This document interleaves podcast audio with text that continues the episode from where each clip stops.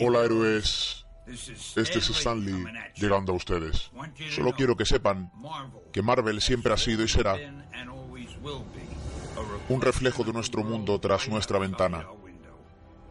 Ese mundo puede evolucionar y cambiar, pero la única cosa que nunca cambiará es la manera en que contamos las historias de heroísmo.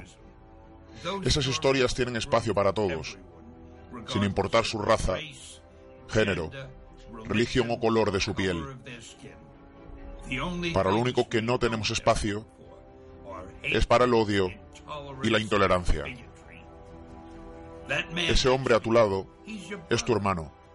Esa mujer de allá es tu hermana.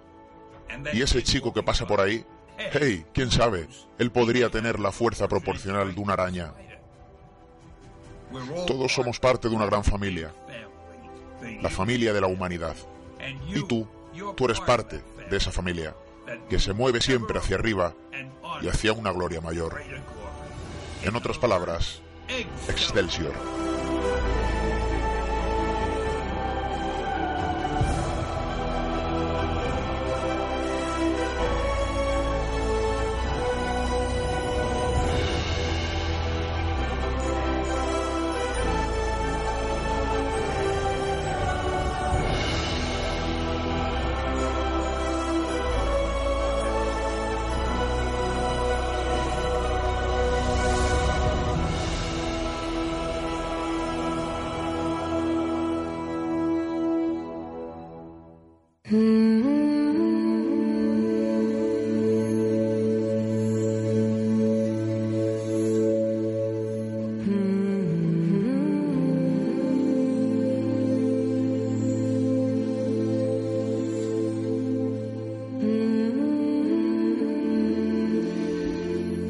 Spider-Man, Thor, Iron Man, Hulk, Los Cuatro Fantásticos, Doctor Strange, Capitán América, X-Men, Bruja Escarlata, Vision, Daredevil.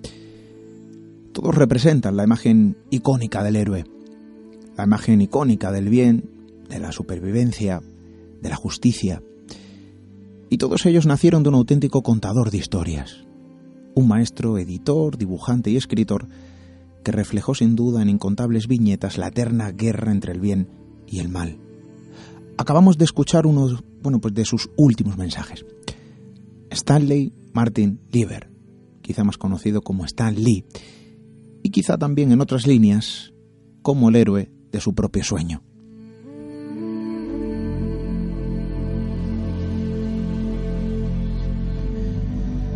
Muy buenas noches amigos, ¿cómo estáis?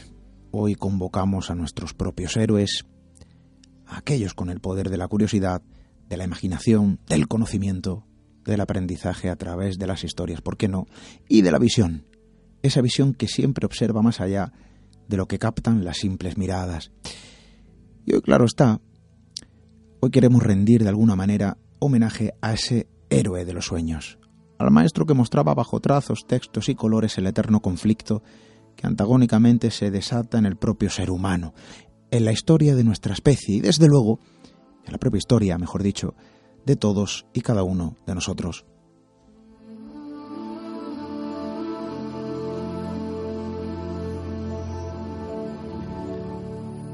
Hace poco partía en ese último viaje que, que a todos nos espera, que a todos nos aguarda. El pasado 12 de noviembre Stanley pues iniciaba el periplo al que todo héroe debe enfrentarse en algún momento de su espacio vital. Y desde luego no sabemos qué aguardan, ¿no? Tras las puertas de del último cerrar de ojos.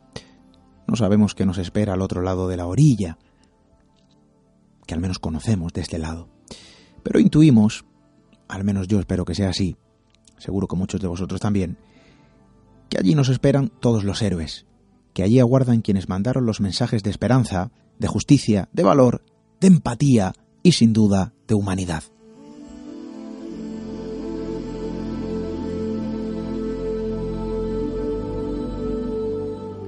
Ya saben que si quieren mandarnos vuestros mensajes tienen disponibles todas las vías de contacto de siempre. Radio arroba nuestro correo electrónico, redes sociales siempre tuteladas por nuestra compañera de Nervello.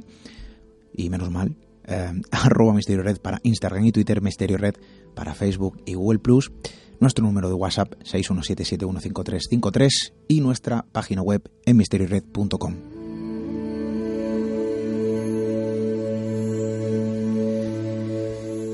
¿Y qué dice la, ciencia de los héroes?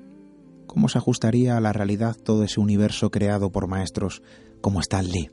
¿Sería posible la existencia de esos superhumanos?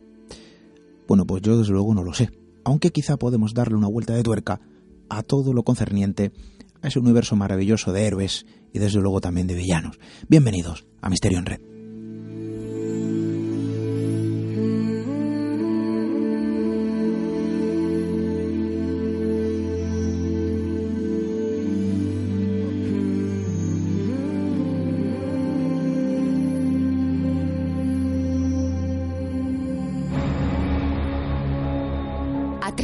Cruzar el umbral hacia lo desconocido. Aventúrate a descubrir que el misterio reside más cerca de lo que imaginas. Traspasamos la línea de lo imposible. Misterio en red con Esteban Palomo.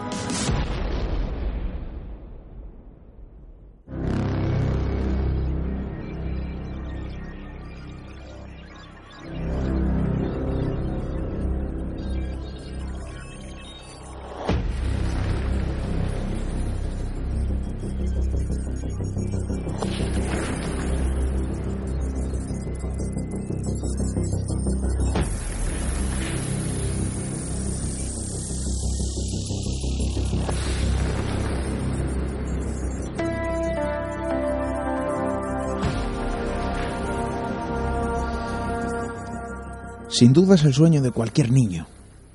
Yo me atrevería a decir incluso el sueño de los que no son tan niños. La literatura, el cómic y el cine ha dado vida a la representación del viejo conflicto entre el bien y el mal. Han brindado la oportunidad de convertir al hombre en héroes y villanos con extraordinarias cualidades, pues que lo diferencian del resto. Quizá un martillo, una armadura, un traje, una simple picadura en un laboratorio. Pero díganme, ¿cuántos de ustedes en vuestra infancia o en la actualidad, quién sabe, no ha soñado con ser uno de esos héroes capaces de cambiarlo todo?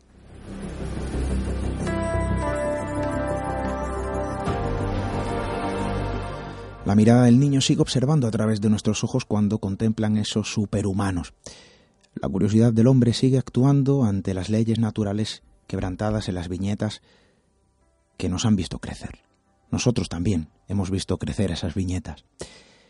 Por eso hoy queremos lanzar la mirada mucho más allá del cómic, mezclar quizá nuestra realidad con la del universo que representa la eterna batalla antagónica, acercarnos, quién sabe, a las posibilidades solo contempladas en la cultura de nuestro tiempo, saber si se puede, eh, bueno, pues cuáles podrían ser una realidad en el futuro, y quizá conocer a los auténticos superhumanos de nuestra era.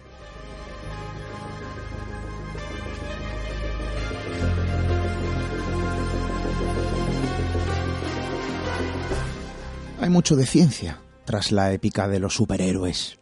Y hoy nuestra misión será precisamente esa, acercarnos a la ciencia de los héroes, efectuar el análisis a modo de perfecta radiografía sobre este tipo de personajes que simbolizan la rivalidad existente sin ningún tipo de duda en la propia vida de nuestra especie. Hoy el programa va dirigido más que nunca a la mente del eterno niño, a la del eterno curioso. Ojalá sirva como un pequeño homenaje, ¿por qué no?, al último maestro del cómic que recientemente nos dejaba. Quizá porque las historias se pueden contar de muchas formas y la vida en viñeta, la vida en viñetas, también es posible, sin duda. La ciencia en viñetas también es posible. Los sueños en viñetas, desde luego, también son posibles.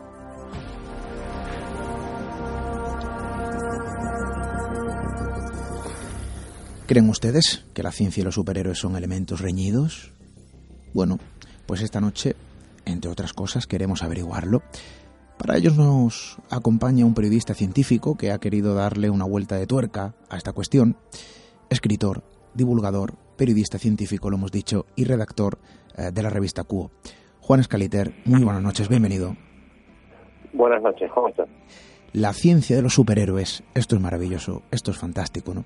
El día 12 de noviembre, lo decíamos al principio del programa, nos dejaba prácticamente ese héroe de los sueños, uno de los grandes creadores ¿no? de la cultura cómic. eh, sin ningún tipo de duda, Stan Lee, creador del universo Marvel. Em, y quizá a lo mejor aquí podemos hacer esa especie de homenaje, ¿no? Dar una vuelta de tuerca, como bien has realizado tú mismo, ¿no? En tus eh, trabajos, y observar al superhéroe desde un punto de vista científico. ¿Qué puede ser posible? ¿Qué es lo que se confronta directamente con la una realidad prácticamente imposible? ¿Y qué cuestiones se podrían ver en un futuro cercano, ¿no? próximas? También vamos a conocer, Juan, unas pequeñas pinceladas de un compañero que nos ha querido enviar unas pequeñas notas de voz, bueno, pues con los que se podrían denominar eh, superhéroes actuales, más que superhéroes, superhumanos. ¿no? Vamos a ir eh, avanzando en este sentido. ¿no? Eh, ¿Cuánto de ciencia puede haber en esto de los superhéroes, Juan Escaliter? Yo creo que sería una pregunta perfecta para iniciar el programa de esta noche. Bueno, primero es, es muy interesante lo que comentas acerca de la, de la curiosidad, de la imaginación y de, de los niños. Es decir, eh, siempre deberíamos, al menos en, potencia, conservar esta curiosidad por, por aprender más y por porque nos maraville el universo que nos rodea, porque nos sigamos haciendo preguntas, que en definitiva es la clave de la ciencia. Y ahora respecto a, a cuán relacionados, cuán vinculados están la ciencia y los superhéroes, están muy vinculados desde, desde el inicio. No nos olvidemos que, que prácticamente en el mismo año que, que nació el gran superhéroe, aunque no sea de Stan Lee, eh, Superman, eh, comenzaba comenzábamos a explorar un poco la idea de, llegar al espacio. Entonces, eh, tiene mucho que ver, coincidieron en el mismo momento la guerra de los mundos y la publicación de Superman. Entonces, no sabíamos si los posibles alienígenas que nos estuvieran observando, que pudiéramos contactar en algún momento, podían ser buenos como Superman o malos como en la Guerra de los Mundos de Orson Welles. Aquí se extrapola. aquí se extrapola, ¿verdad, Juan? Eh, prácticamente la eterna batalla entre el bien y el mal que, presenciamos en la propia vida, ¿no? En nuestro territorio, en nuestro terreno, en la realidad tangible que nos rodea y en la que vivimos. Bueno, pues convivimos con esos héroes y villanos. Quizá a lo mejor otro tipo de héroes y desde luego otro tipo de villanos. Yo no sé cuáles son peores, ¿eh? si los de las viñetas o, o los de la propia realidad. Em, pero sí que es cierto que el reflejo de los superhéroes no es otra cosa que el propio sueño del ser humano, ¿no? Hablabas de eh, esa exploración, los inicios de la exploración espacial, que al final no es otra cosa que un sueño también del ser humano, un sueño tangible y posible a día de hoy, en el que nos queda todavía mucho trayecto, ¿no? Y, mucho camino por el, por el que transitar y recorrer. Acabamos de empezar, como quien dice. Juan, vamos a empezar si te parece bien, porque eh, desde luego yo recientemente, eh, tras la partida de ese maestro Stanley, bueno, pues yo buscaba un poco de información, me encontré con una entrevista, una vieja entrevista que te realizaban. Em, hablabas de Thor, de su martillo y de esa imposibilidad, ¿no? Haciendo cuentas numéricas con la eh, matemática exacta de la ciencia y a mí me parecía curioso, ¿no? Tienes un libro, Em, la ciencia de los superhéroes. Y quizá aquí detallas esas claves, ¿no? A mí me gustaría hacer un repaso a través de los distintos personajes del cómic eh, desde una visión científica y periodística. Eso es lo que me llama la atención y estoy seguro que a nuestros amigos esta noche les va a sorprender. Así que si te parece podemos iniciar ese recorrido, eh, Juan Escaliter. Em, vamos a empezar a hablar de superhéroes y desde luego desde ese punto, insisto, científico y periodístico. Así que si te parece, vamos a dar inicio. Eh, evidentemente estamos hablando de una criatura, de un personaje mítico, es decir, Thor es el hijo de Odín y en cuanto al cómic fue concebido por Stan Lee y por Jack Kirby en 1960. Su gran poder reside en su herramienta, en el martillo, y con él supuestamente vuela, no solo da contundentes golpes a sus enemigos y a veces hasta a sus amigos, sino que también le permite volar. ¿Cómo consigue esto? El principio científico es bastante similar a, al, del, helicóptero. ¿sí? Eh, Thor necesita girar a altísimas velocidades el martillo para, para poder alzar vuelo. Lo que pasa es que si bien la ciencia dice que esto es posible, debería tener una fuerza sobrehumana para poder conseguirlo, es decir, debería ser capaz de girar su martillo a unas 200 revoluciones por segundo, por segundo, lo cual eh, es prácticamente imposible que lo que lo pueda realizar un ser humano. Ahora una una deidad como esta de, de la de la mitología escandinava debería ser capaz de hacerlo. Pero fíjate, hablabas también eh, de una fuerza de gravedad imposible, ¿no? Para, para, para un martillo con esa potencia, ¿no? Eh, quizá a lo mejor por el peso.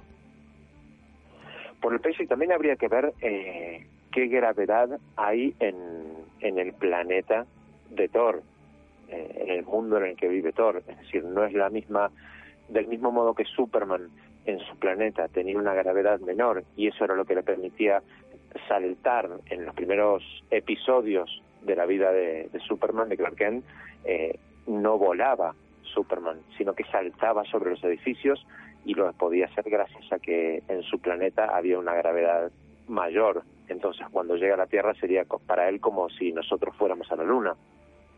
La gravedad se reduce, nos permite eh, realizar saltos, no hay tanta atracción de un cuerpo hacia la Tierra. Hay otro personaje, continuando la estela de los Vengadores, y fíjate que es una búsqueda bastante realizada en Google. La posibilidad de ese traje llamado Mark, el traje de Tony Stark, Iron Man, sí. y, y hay no pocas personas que han buscado en Google si esto es posible. Y yo te pregunto, Juan, estando dentro también de ese universo eh, de los superhéroes dentro de esa creación de Stan Lee y de esa agrupación tan mítica ya, ¿no? Eh, de los Vengadores, si sería posible en estos días, y quizá a lo mejor si en estos días no, a futuro, em, porque claro, aquí no hablamos de una deidad, aquí no hablamos de un dios, aquí hablamos de un señor, una persona, un hombre muy listo, con muchos recursos económicos, que construye, gracias a la tecnología, yo no sé si llamarlo un arma o un medio de transporte, ¿no? prácticamente adaptado al cuerpo humano. Eh, ¿Esto sería posible llevarlo a, la propia realidad? ¿Qué dice la ciencia de Iron Man? A ver, el caso de Iron Man es muy emblemático. Primero porque es el superhéroe favorito de muchísima gente y, eso lo convierte en alguien sumamente importante en el universo Marvel y en el cómic en general. Eh, estamos hablando de, Tony Stark, que a los 15 años ya se graduó en el, en el MIT, el Instituto de Tecnología de Massachusetts, y es un, evidentemente es un genio, y es quizás una de las, de las relaciones más evidentes entre el mundo del cómic y el mundo de la ciencia. Si todo lo que, que Tony Stark crea lo hace a partir de la ciencia, no, no necesita ningún superpoder aparte de, tener una cuenta casi infinita en el banco. Pero quizás para viajar yo no lo vería como un traje que, nos permita volar, pero sí lo vería eh, más cercano al futuro como un traje que permita a la, a la gente que no puede moverse adecuadamente, que no tiene capacidad de, desplazamiento, por sea una lesión medular, sea por una enfermedad neurodegenerativa, puede eh, recuperar esa habilidad y hay gente que, hay expertos que están investigando en este campo y que, que han creado trajes que se sirven eh, de baterías, de estimulación eh, neurológica para dar una batería al traje y que se pueda mover. Decir, son trajes músculos en cierto sentido. Como exoesqueletos, esto se ve, ¿no? A, nivel militar creo que hay algunos proyectos ya realizados y, y puestos en marcha eh, muy arcaicos, lógicamente, en comparativa, ¿no? Con ese eh, traje de Iron Man. el traje de Iron Man seguramente son arcaicos, pero para lo que es el desarrollo actual son sumamente interesantes y efectivos también. De hecho, no solo son trajes que se pueden gobernar eh, mediante un control, eh, llamémosle control cerebral, sino que se pueden controlar también a distancia. Y esto en la industria robótica, en laboratorios o fábricas que utilizan eh, elementos radiactivos, elementos tóxicos, elementos peligrosos en general, es sumamente útil. Estaríamos hablando quizá lo mejor que sería el prototipo eh, de lo que a día de hoy se ve en el cómic y de lo que se lleva plasmando durante varias décadas en el cómic. Eh, pero yo sí que te diría, ¿no? hablabas de que no lo ves como arma, pero hay proyectos a nivel militar, ¿no? Donde ya se están usando esos exoesqueletos, quizá lo mejor como pruebas, Em, pues para una mayor carga, para poder soportar mm, largos eh, kilómetros ¿no? de marcha. Eh, bueno, yo no sé decirlo hasta qué punto pueden ser o no un arma. Em, yo no sé si la ciencia contradice lo que se ve en la viñeta. Es decir, em, es cierto que para mantener un traje de esa tipología, además que yo entiendo que eso tiene que pesar, eh, la fuente energética eh, prácticamente debe ser ilimitada. En el cómic eh, lo que se habla es de un mini reactor nuclear, no es otra cosa lo que, lo que Tony Stark eh, lleva. Y lógicamente condensar eso en un tamaño reducido como el que se plasma en el cómic y a día de hoy en la pantalla es algo imposible. Luego habrá consecuencias o no derivadas de una posible radiación, yo no lo sé. Em, quizá a lo mejor un traje de esa tipología jamás emprendería el vuelo. Yo no lo sé, Juan. ¿Qué dice la ciencia? Eh, la aerodinámica, mientras tenga un, un, sistema de propulsión adecuado, la aerodinámica es la, aerodinámica del cuerpo, es decir, lo tiene que, sostener, tiene que crear un suficiente impulso para combatir la gravedad, volvemos a ese tema, y, y poder alzar vuelo y controlar ese vuelo. Se requiere muchísima energía para esto muchísima energía y un flujo constante. Lo que sí te puedo comentar es que eh, hay un, experto eh, que está, está, trabajando en esto, es ingeniero en la Universidad de, Utah, se llama Steve Jacobsen, y lo que ha conseguido es un exoesqueleto que, si bien no vuela, sí da una fuerza bastante considerable a quien lo usa. Eh, no sé cómo podríamos comparar la fuerza que tiene Tony Stark cuando usa su armadura, pero eh, Steve Jacobsen lo probó y, le permitió levantar 17 eh, veces el, su peso máximo. Sí, es decir, si él habitualmente tenía una capacidad para levantar, supongamos, 50 kilos, cuando usaba el exoesqueleto podía levantar 850. Es tremendo. Eh, en un ensayo hizo 500 repeticiones levantando pesas de 100 kilos. Es tremendo. Pues yo tengo que reconocer una cosa, Juan. Yo no sé cuál es tu superhéroe favorito, ahora no sé quién nos lo dices, pero desde luego el mío es Iron Man, como el de muchas personas, y el segundo Spider-Man, hay que decirlo. Eh, pero em, ya quisiera yo, ¿eh? un exoesqueleto de esos que, pueden levantar ¿no? esa cantidad de peso en nuestros días. Eh, si te parece, Juan, eh, vamos a escuchar esa primera pincelada, nota de voz que nos manda nuestro compañero Marcelo Acuña y de esos superhumanos que existen en nuestra actualidad. Y superhumanos van, van, a entender, van a entender nuestros amigos el porqué. Supervisión, ¿será posible?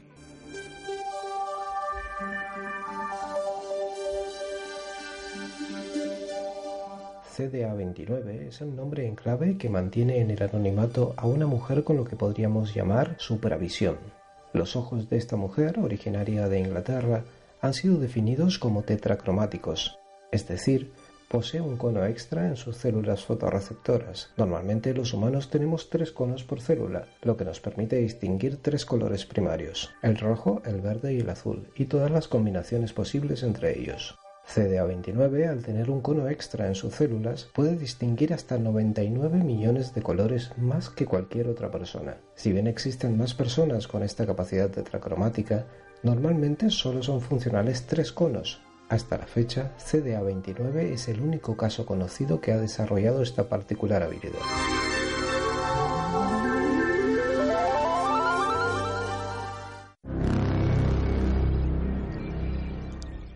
CDA29, como el nombre de un individuo, una chica con visión tetracromática, eh, y digamos que es la única, ¿no? Una auténtica X-Men, se podría decir.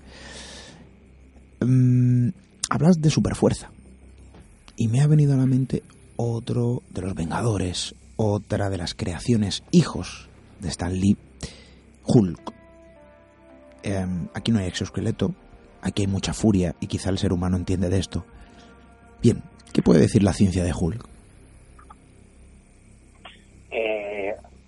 Hulk es otro ejemplo más, y seguramente esta frase la, vayamos a escuchar muchas veces a lo largo de toda la entrevista, otro ejemplo más de un personaje muy vinculado a, la ciencia. Estamos hablando de, Bruce Banner.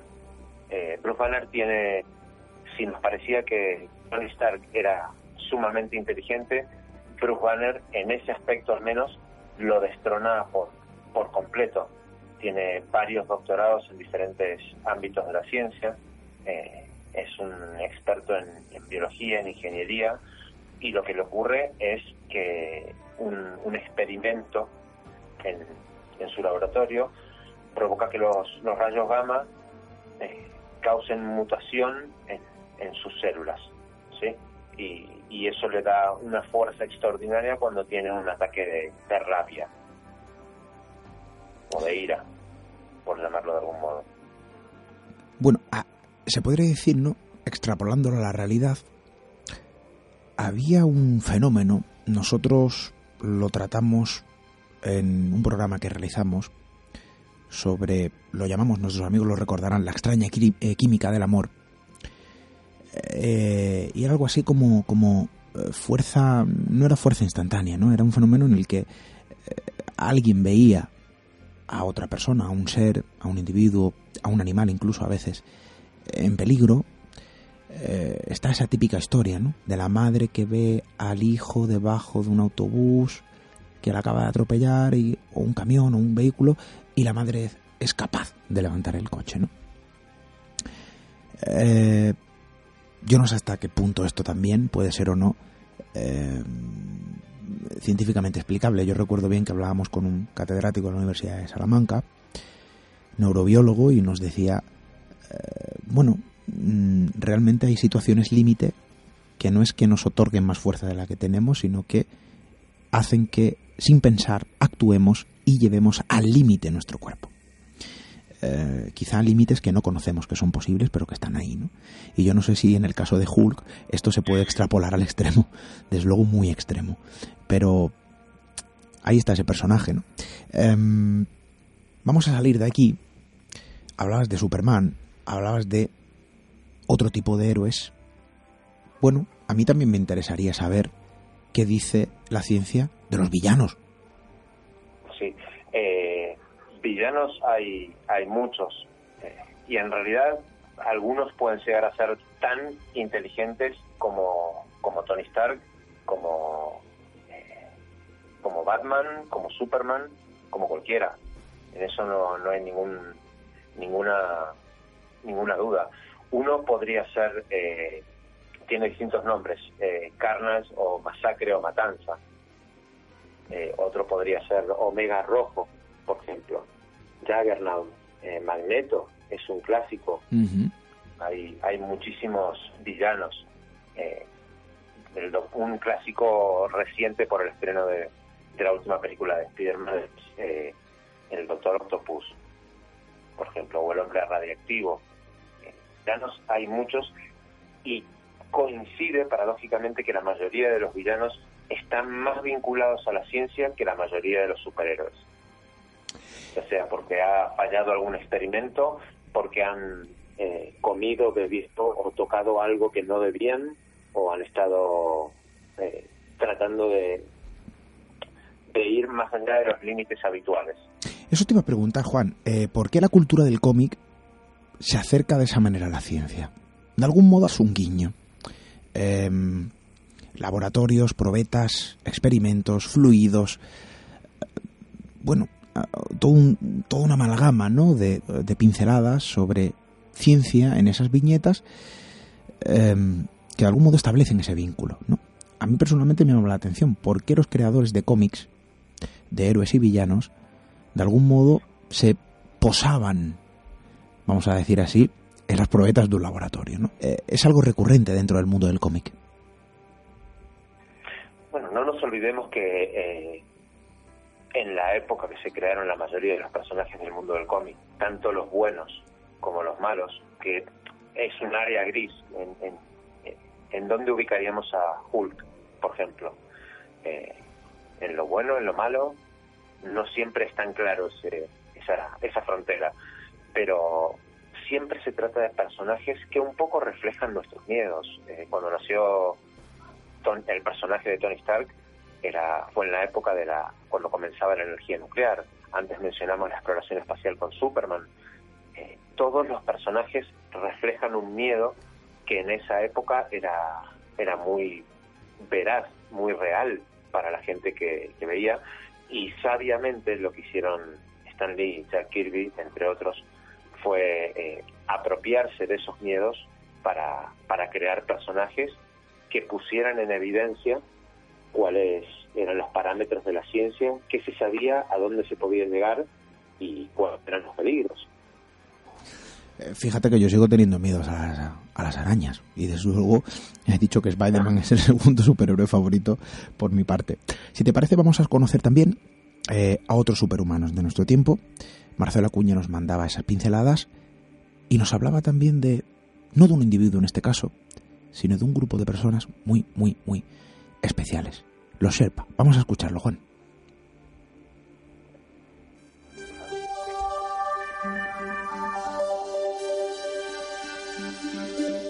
Los Sherpas, un grupo étnico nepalí, han desarrollado la capacidad de gestionar la producción y consumo energético de sus cuerpos de forma extremadamente eficiente. De esta forma, su organismo puede funcionar con total normalidad en condiciones prácticamente mortales para la mayoría de los humanos.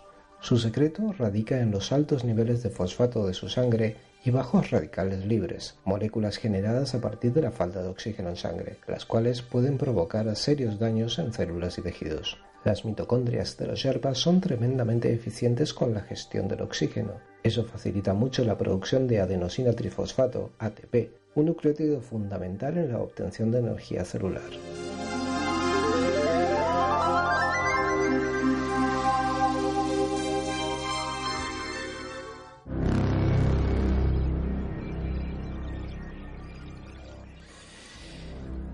Hablaba de los Sherpa, fíjate que es una especie de, mutación genética, ¿verdad? Es decir, al final hay una pequeña diferencia. Esto me, me lleva a pensar en, en ese último experimento, porque al final es lo que es. Em, bueno, pues que salía a la palestra, ¿no? En estos últimos días, de esos gemelos modificados genéticamente. Bueno, ahí están, la, ahí están las noticias. Eh, los X-Men, se podría decir que también es un auténtico ejemplo de ciencia en el cómic. ¿No es así, Juan? Sin duda, sin duda. Yo lo que aclararía quizás es que eh, los yerpas lo que son es un, ejemplo de, la evolución, de la adaptación evolutiva. Es decir, se han debido adaptar a, la altura principalmente y a la falta de oxígeno que viene con la altura. Y, ese ejemplo se puede ver en algo muy habitual que, ocurre en el deporte. Son muchísimos los deportistas, futbolistas, eh, corredores de fondo, que buscan entrenarse en altura para generar una mayor cantidad de glóbulos blancos y favorecer el transporte de oxígeno. Al favorecer el transporte de oxígeno los músculos resultan muchísimo más eficientes. Entonces cuando bajan a una altura sobre el nivel del mar, mantienen esa capacidad por al menos durante un tiempo, lo que les da un, una pequeña ventaja. Digamos que es un, por llamarlo muy groseramente, que no me citen luego, pero por llamarlo muy groseramente para que se entienda, sería una suerte de doping evolutivo o doping adaptativo, si lo queremos llamar de otro modo. Sí, no, no, sí, sí, sí. Además, yo creo que además muy acertado, ¿eh? Muy, muy, muy acertado. Doping quizá como el que recibió el Capitán América, ¿verdad? Em, una persona que prácticamente tenía un, un físico no muy portentoso y, que gracias a eh, una serie de mezclas creadas en laboratorio, una especie de suero, se convierte en ese superhombre. Eh, esto a nivel científico, desde luego, yo no sé hasta qué punto un suero puede hacernos un superhombre a día de hoy. Lógicamente esto solo se representa en el cómic. Eh, sí y, no.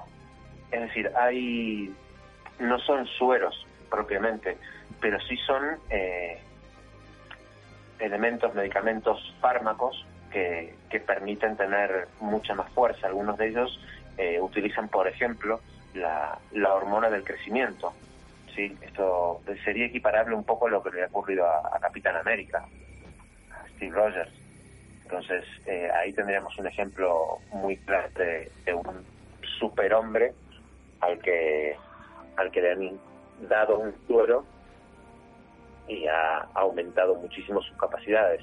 Eh, hay expertos que han utilizado este tipo de, sueros, por ejemplo, eh, se ha inyectado el gen del factor de crecimiento insulínico de tipo 1, un suero que fue un, fármaco conocido como IEGC1, por así decirlo en inglés, y que lo que hace es incrementar la masa y la resistencia del músculo. ¿Sí? Por ejemplo, en, cuando se experimentó en ratones, casi se incrementó el, la fuerza de los ratones en un tercio.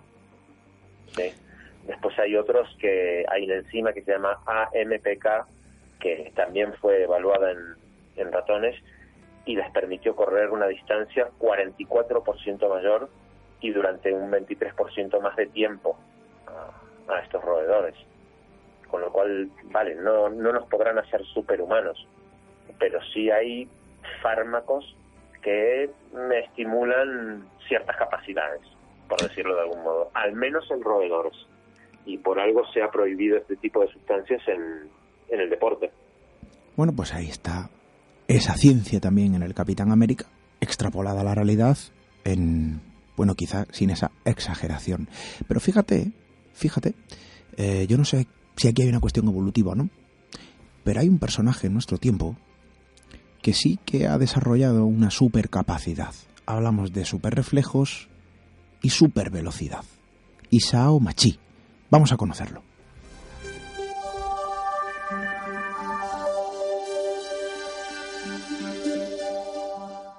Isao Machi no es un nombre que resuene mucho en nuestro país, pero es toda una celebridad en su Japón natal. No es para menos, Isao es un maestro samurái con unas habilidades ciertamente asombrosas. Sus reflejos y velocidad de superhumano le permiten proezas como cortar una gamba lanzada a 128 km por hora o incluso cortar por la mitad una diminuta esfera de unos pocos milímetros disparada a casi 200 km por hora. Aunque sus habilidades con la espada han sido perfeccionadas tras años de práctica, hay un elemento de habilidad superhumana cuando se trata de las sorprendentes reacciones que muestra Isao.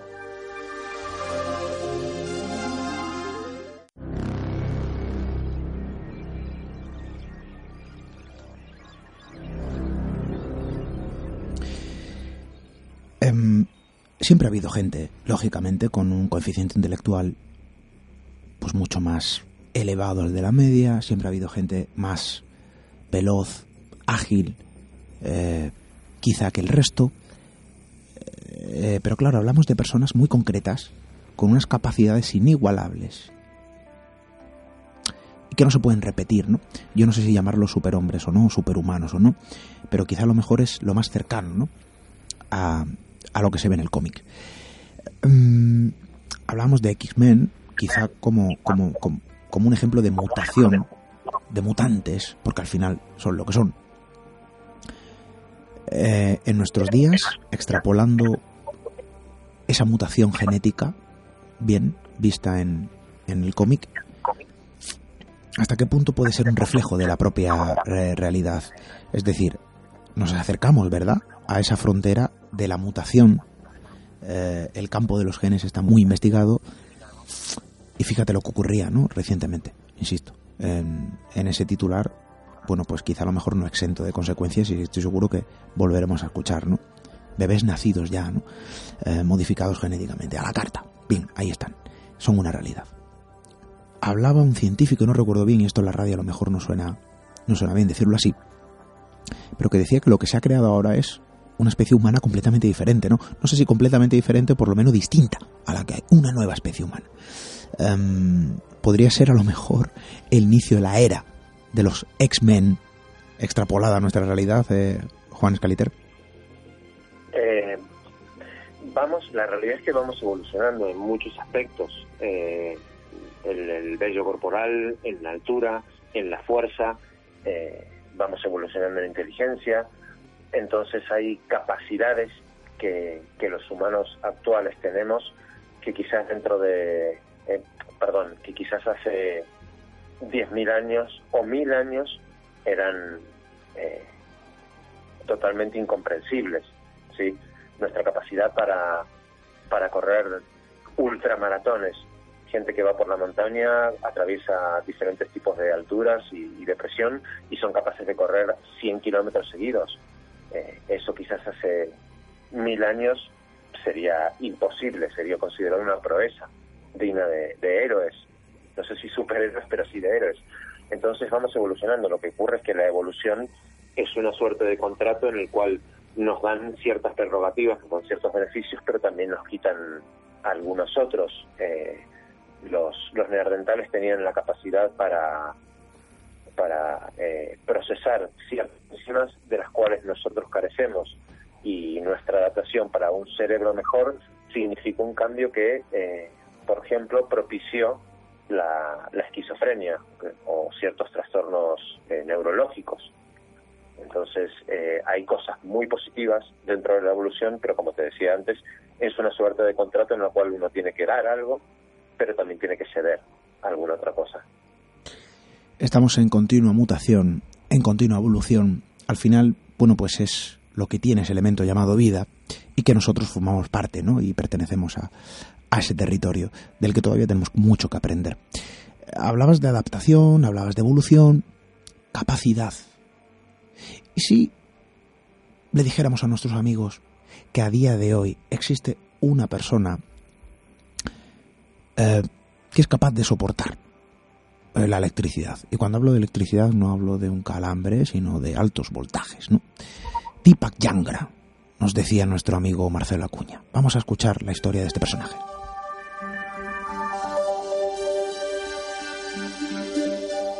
Deepak Jangra es un joven indio de 19 años con un poder que tiene perpleja a la comunidad científica. De niño, Deepak sufrió una descarga eléctrica al intentar arreglar una estufa ante la horrorizada mirada de su madre, la cual inmediatamente se dio cuenta de que tras las chispas y el olor a cables, su hijo permanecía completamente intacto sonriendo. A partir de este momento, Deepak no escarmentaba a la hora de experimentar con la electricidad pasando a través de su cuerpo de 110 hasta 440 voltios, lo que obviamente sería mortal para cualquiera de nosotros. Sin embargo, Deepak estaba dispuesto a conocer todo su poder, lo que le llevó a experimentar con la central de alta tensión de su pueblo. Ante la mirada atónita de sus vecinos y amigos, el joven fue capaz de resistir 11.000 voltios sin inmutarse. Hasta el día de hoy, nadie ha logrado explicar la increíble capacidad del joven Jangra.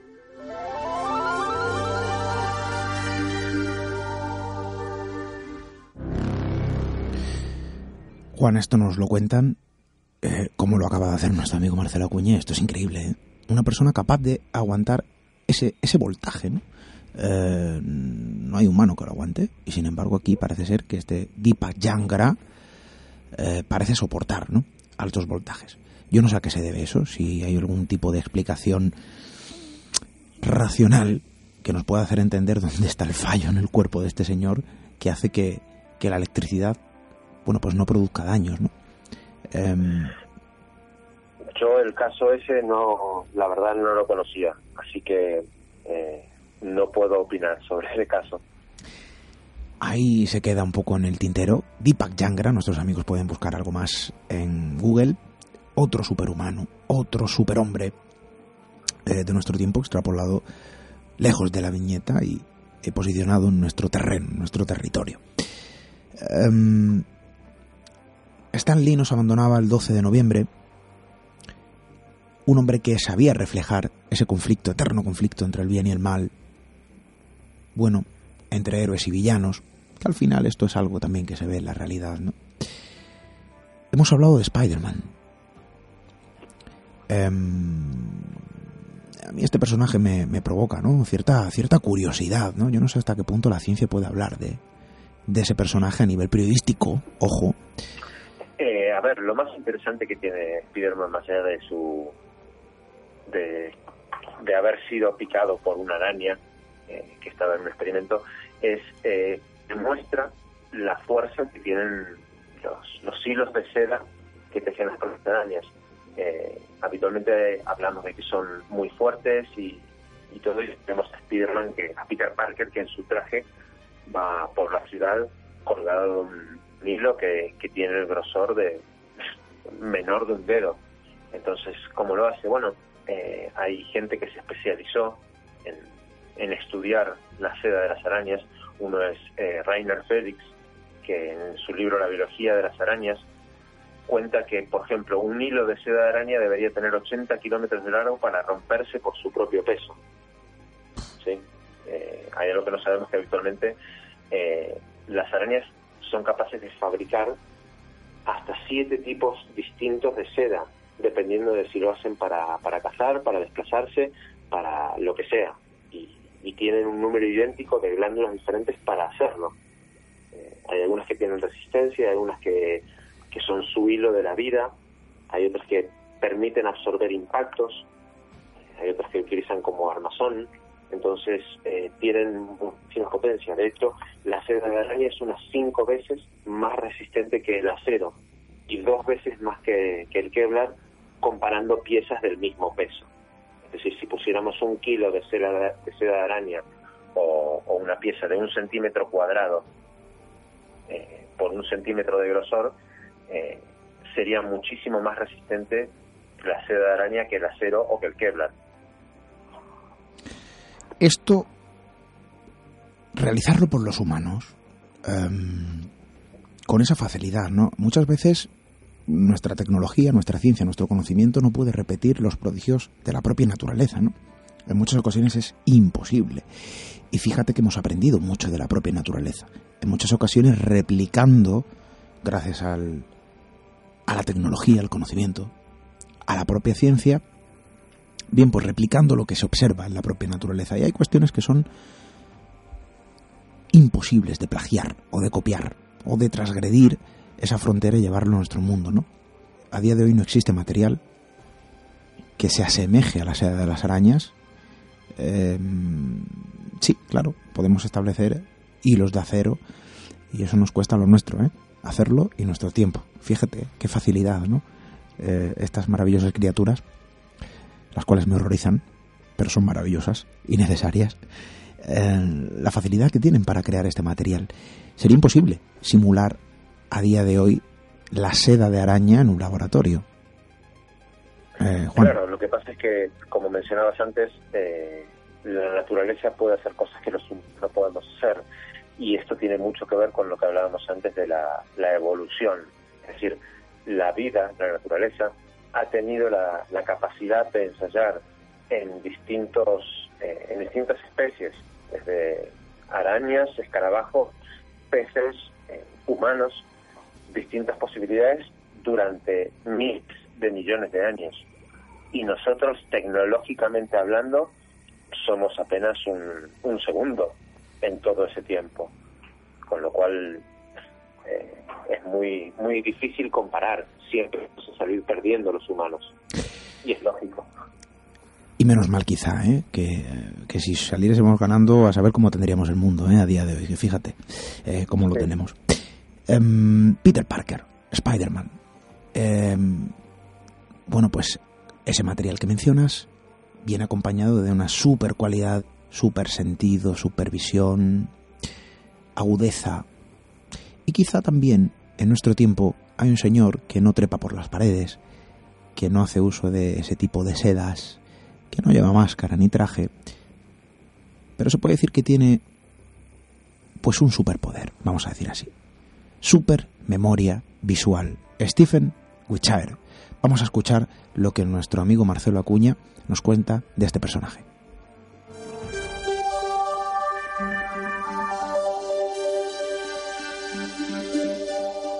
Stephen Wilshire tiene el poder de una supermemoria visual que le permite tomar una fotografía exacta de cualquier cosa que vea y dibujarla con todos y cada uno de sus detalles. Y no estamos hablando de imágenes sencillas, fáciles de recordar. Stephen dibuja ciudades enteras tras un simple vistazo. De hecho, se dedica a recorrer el mundo y a dibujar casi todo lo que ve. Una de sus ilustraciones más populares es la ciudad de New York, la cual reprodujo edificio por edificio, ventana por ventana, tras un paseo de 20 minutos en helicóptero sobrevolando la ciudad. De alguna forma podemos intentar encontrar una explicación a esta tremenda capacidad, argumentando que Stephen es autista, es decir, que su patología provoca que su cerebro funcione de una forma, digamos, alternativa, bloqueando algunas funciones comunes, pero a su vez potenciando tremendamente otras, como en este caso la supermemoria.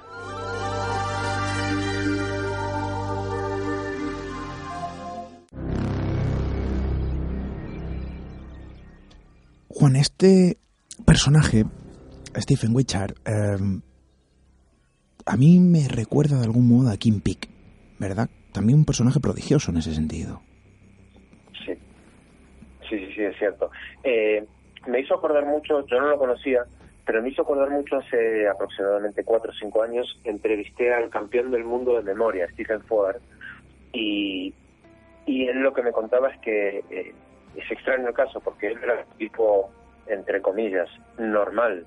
De hecho, era periodista y lo convocaron para ir al Campeonato Mundial de, Memoria. Y el que era entonces, en ese momento, el, el que ostentaba el título, eh, lo desafió y le dijo, esto lo puede hacer cualquiera, incluso tú. Y durante dos años se entrenó, eh, entrenó su memoria, entrenó sus capacidades de concentración y, terminó obteniendo el título de campeón del mundo de memoria, lo cual significa que, entre otras pruebas, por ejemplo, él tenía que eh, recordar el orden de los naipes en 52 barajas diferentes y tenían, sus trucos, lógicamente, no es que solamente recordaba el orden.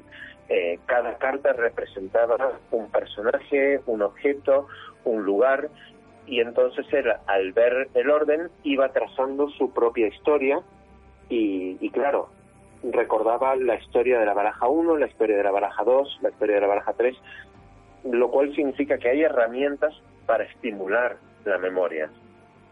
Ahora, el, caso de, de este otro Stephen que mencionaba Marcelo, lo que me, me parece es que si bien puede haber una, un tratamiento diferente del cerebro en cuanto a la información, lo que yo creo es que es una gran capacidad de concentración, decir, de, dejar de lado cualquier otro tipo de estímulo externo, eh, desde el ruido del helicóptero hasta eh, pensar en, en, tengo que hacer un llamado, tengo que volver al hotel, donde a qué hora aterrizará este pájaro.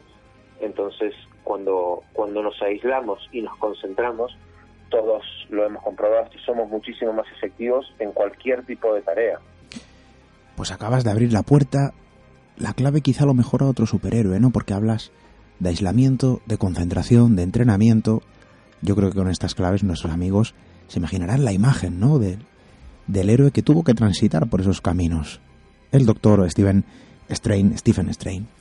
Em, quizá a lo mejor gracias al conocimiento, gracias al entrenamiento y quizá a lo mejor a esas claves, a esos atajos, bueno, pues podemos de algún modo modificar nuestro, nuestra realidad, nuestra percepción, ¿no? Y quizá a lo mejor estas personas que entrenan para eh, memorizar logran obviar determinados detalles del entorno centrándose en lo que realmente quieren, es una capacidad extraordinaria, sin duda, Juan, es una capacidad extraordinaria, porque, insisto, yo lo veo como una especie de modificar el entorno, ¿verdad? Uno elimina lo desechable y se queda simplemente con lo que precisa y necesita. Esto, desde luego, no es fácil, así que eh, ahí está esa supermemoria, quizá a lo mejor las claves, yo no lo sé, ¿no? Em, ojo con esto, ojo con esto, porque en nuestro tiempo hablamos de los X-Men, bien, en nuestro tiempo también existe, vamos a decir, es un símil con el hombre de hielo. Winhoff y Marcelo Acuña nos habla de esta persona que en nuestros días se puede decir que es un superhumano.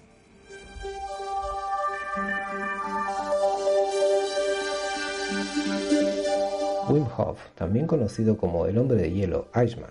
Este superhombre tiene tal extraordinario poder sobre su cuerpo que ha podido realizar hazañas tan increíbles como escalar el Everest descalzo y con pantalones cortos, permanecer totalmente sepultado bajo hielo durante dos horas sin que su temperatura corporal varíe ni una sola décima o incluso correr una maratón por el desierto sin beber ni una sola gota de agua. Y es que Wim Hof, además de controlar plenamente su sistema inmune, también tiene poder absoluto sobre su sistema nervioso, muscular, hormonal y cardiovascular. Tal es así que tras innumerables análisis clínicos y todo tipo de pruebas médicas, la comunidad científica ha calificado su caso como una anomalía.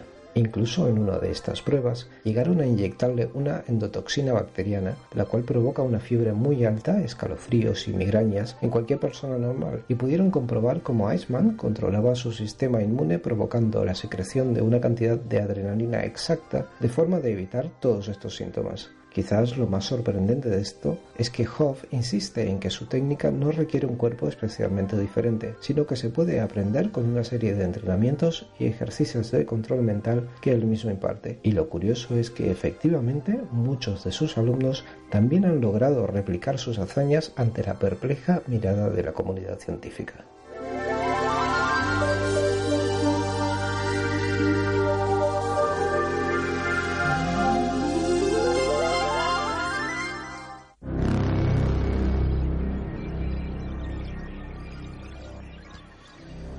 El hombre de hielo, la ciencia, lo califica como una auténtica anomalía. Bueno, pues ahí queda la cosa, ¿no? Un poco con, con este señor Winhoff. Cualquier persona puede buscar más información de estos y otros superhumanos, eh, que son muchos. El tiempo, desde luego, ya se nos está acabando eh, y no nos da tiempo, ¿no? A poner la larga lista de superhumanos que nuestro amigo Marcelo nos, nos ha enviado. A mí sí me parece interesante, si te parece, Juan, queda muy poco tiempo. Eh, que expongas pues esos personajes de los que ya has escrito desde ese punto de vista de periodista científico, em, esos héroes vistos desde el punto de vista de la ciencia. Bueno, pues yo lo dejo a tu libre elección si nos quieres hablar de alguno de, alguno de ellos, Juan. Eh, hay varios personajes que por, sus cualidades, sus capacidades, me, me parecen muy interesantes. Eh, quizás por, por romper un poco una lanza, que habitualmente hablamos de, eh, de personajes masculinos, pero también hay muchos superhéroes, superheroínas, que, que muestran una nueva, un nuevo tipo de poder y un nuevo tipo de fortaleza. Eh, la, mujer, eh, la mujer invisible, personaje de, de, los cuatro fantásticos, Susan Storm, es, es uno de ellos. Y, y el hecho de la investigar en la invisibilidad me parece algo algo muy interesante. Es decir, estar tratando de eh, descubrir algo que no se puede ver. ¿Cómo hacemos para, para hacer que algo sea invisible? Entonces es el tema de estudiar la refracción de la luz en, en los objetos, estudiar óptica, estudiar física. Se requiere muchísimo conocimiento a, este respecto y hay algunos metamateriales que, que permiten eh, crear esto. Eh, el físico John Pendry, por ejemplo, está investigando en esto. Stefan Mayer es otro de los líderes mundiales en tecnología de onda electromagnética que, que utiliza este tipo de tecnología de metamateriales. Eh, un metamaterial, para que los entendamos, eh, no viene, sus cualidades no se dan por su composición, es decir, no por si es algodón, si está hecho de plomo, de Kevlar, sino por, eh, por la conformación, por cómo está diseñado este material. Y entonces estos metamateriales que permitirían conseguir la invisibilidad lo que hacen es eh, hacer que la luz, en lugar de rebotar en un objeto y que lo convierta en visible a nuestros ojos, eh, lo evade. La luz lo rodea a este objeto y al no reflejarse nos resulta invisible a nosotros. Sigue estando allí, pero no lo vemos. Se puede decir quizá o se puede intuir, no lo sé, que en un futuro esto será algo posible. Desde luego hay varios caminos abiertos ya, varias brechas en las que el sector científico se está centrando, como bien dices, ¿no? en la elaboración de materiales eh, que consigan pues ese efecto invisible. ¿no? Eh, Sí.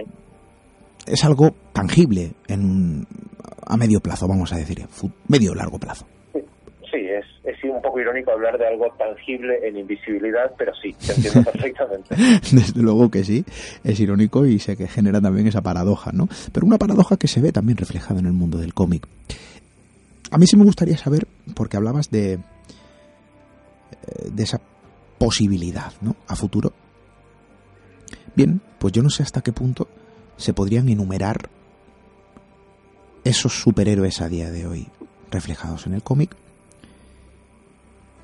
y que posibles sean, bueno, pues una realidad en el futuro. Se podrían enumerar o quizá a lo mejor esto se quedaría en el limbo. Eh, a mí me parece que hay, hay ramas muy puntuales de la ciencia que podrían permitirnos eh, ser, no sé si ser superhéroes, pero sí crear personas con, con capacidades o con cualidades distintas. Eh, una es la, estimulación electromagnética del cerebro para, para tratar de hacer. Justamente hoy se, se reveló un estudio que, que, comentaba que hay la estimulación en un área muy específica del, del cerebro induce a, a cambiar el humor y es una técnica que se empezaría a utilizar en, en personas con depresión, por ejemplo. Entonces, eh, la estimulación puede hacernos cambiar de humor.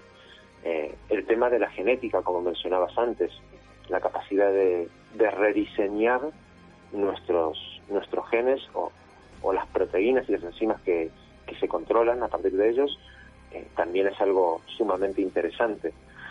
Ahora, me parece que como siempre los humanos producimos avances, pero no producimos un marco de control para esos mismos avances. Nos, topamos de pronto con, con, lo que hemos conseguido, somos como niños que, que, de repente crean un cuchillo y no, y no se han dado cuenta. Entonces me parece que siempre hay que crear un marco legal para ese tipo de usos y, y que sea universal. No, no puede haber diferentes países. Eh, un ejemplo en este sentido, el que nos ha pillado el toro, es Internet. No sabemos cómo regular la, la red y está todo el mundo como loco, ¿verdad? Eh, lanzando leyes, cada, cada región, cada país, cada continente eh, lanza sus propias leyes, sus propias normas, rompen esa frontera, ¿no? Eh, aparentemente inquebrantable. Ahí tenemos esa polémica nueva ley que posiblemente entre en vigor para la comunidad europea. Bien, pues desde luego estamos contigo, Juan, y hay que unificar criterios, ¿no? Como para todo, para la ciencia, para la legislación y, y para otro tipo de cuestiones que ya a nosotros nos pillan de lejos. Bien, Juan, pues eh, un placer estar contigo. La ciencia de los héroes es lo que hemos querido plasmar esta noche, quizá como un pequeño homenaje, humilde homenaje a ese gran maestro del cómic, Stan Lee, que nos abandonaba el pasado 12 de noviembre, y que él decía eso, ¿no? Y lo escuchábamos al principio. Formamos parte de una gran familia, la familia de la humanidad, em, bueno, pues que camina, ¿no? Hacia una gloria mayor. Y decía él que en otras palabras, Excelsior. Bien, pues estoy seguro que la ciencia nos va a ayudar a llegar a esa gloria mayor. Ojalá que sí. Juan Escaliter, muchísimas gracias. A ti, buenas noches.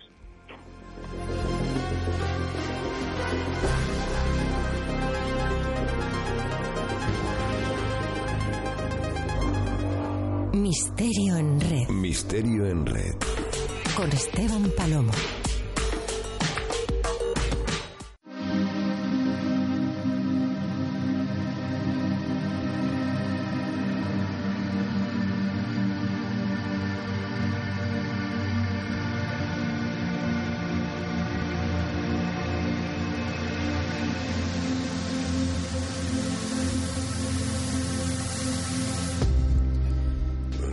La guerra entre el bien y el mal se ha reflejado, lo hemos dicho a lo largo de esta noche, en innumerables escrituras, no solo en el cómic, ¿no? sino en otro tipo de documentos que a lo largo de la historia del ser humano han dejado ese reflejo.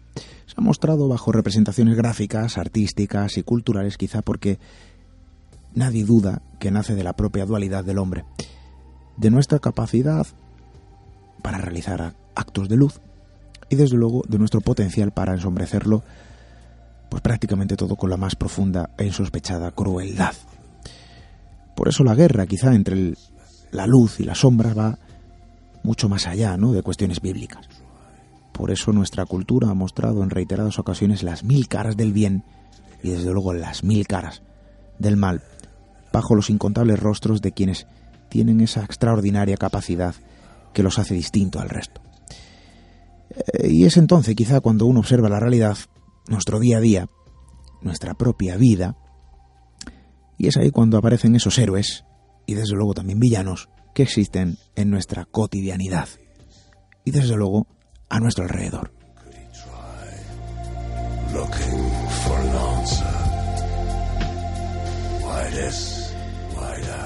Porque eso de ser héroe o villano quizá no sea una posibilidad lejana a nuestro alcance, porque nadie duda que solo nosotros podemos elegir el bando en el que queremos estar. Porque díganme ustedes, si no tienen algún héroe en vuestra vida, díganme si no han sentido también y sufrido, em, bueno, pues por los actos del villano.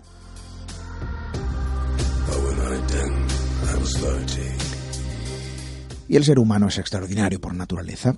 No nos hace falta capas, armaduras, escudos, trajes, fuerza ni poderes para poder sanar heridas o provocarlas. El conflicto entre lo bueno y lo malo sigue vivo entre nosotros y hemos aprendido a convivir con todo ello. Es la eterna batalla antagónica que sigue desencadenando confrontaciones y por eso nosotros podemos, debemos y tenemos que jugar nuestro propio papel en ese escenario llamado vida el único lugar donde realmente los héroes y los villanos se plantan cara. Y quizá haya quien pregunte, ¿no? Eso de cómo podemos ser héroes. Quizá a lo mejor preguntarán algunos. Quizá por lo de villano. También no lo sé. Pero claro, eso de villano suena algo mucho más sencillo, ¿verdad? Bueno, pues al final todos tenemos ese sentido casi arácnido que implantado en nuestra conciencia y en nuestro instinto y que de algún modo nos dice lo que está bien y lo que desde luego resulta ser todo lo contrario. Y tenemos la facultad de poder dañar o sanar sin necesidad del contacto físico bajo el siempre poder de la palabra. Es poderosa, es una cualidad que podemos usar. Prácticamente es magia. Así que personalmente estoy convencido de que todos ustedes tienen la posibilidad de elegir el bando por el que merece la pena seguir luchando.